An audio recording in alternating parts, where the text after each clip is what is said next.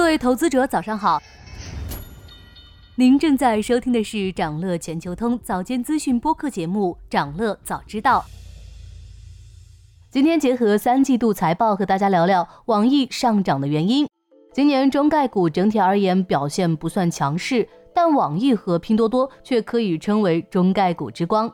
截至十一月十七日收盘，网易年内涨幅接近百分之六十，不知不觉间，网易的市值超过了京东和百度。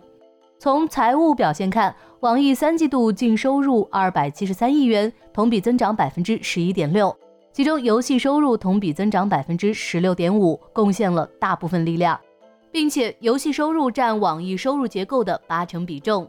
我们要了解网易今年股价为什么涨势汹涌，游戏业务是分析要点。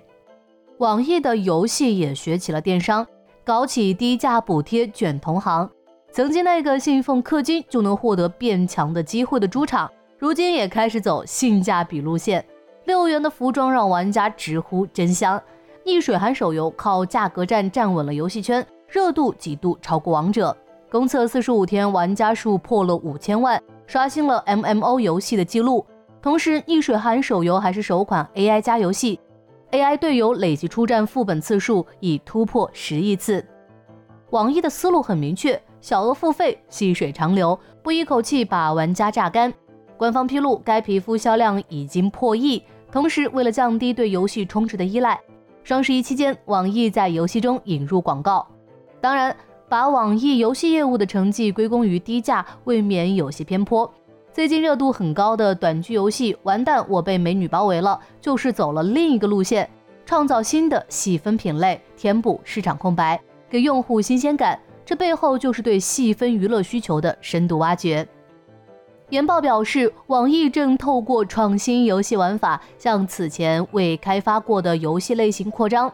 丁磊也在电话会强调，网易要提供高质量的细分内容，满足用户需求，保持游戏长期生命力。网易在游戏收入上的增速是腾讯的两倍，但就目前而言，和腾讯相比仍有差距。腾讯第三季度游戏业务收入四百六十亿元，仅游戏一项业务收入就超过了网易的净收入。而且网易在海外市场的开拓上并不顺利，海外的收入占比仅为百分之十。腾讯的游戏出海事业却蓬勃发展，第三季度海外市场贡献了一百三十三亿元的收入。另外，有道净收入十五亿，增速刚达到两位数，但毛利率提升至百分之五十六。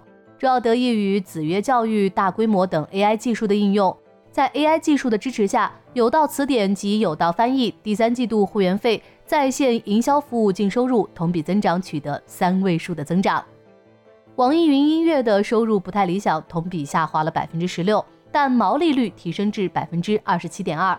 以音乐内容为核心的会员业务变现能力提升，但可惜的是，在音乐播放领域，网易再次被腾讯质押。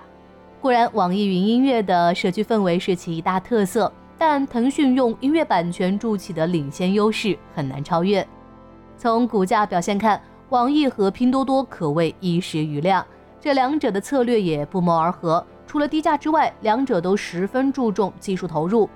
网易三季度财报中披露，研发投入超过四十三亿元，前三季度累计投入超过一百二十亿元，研发强度近百分之十六。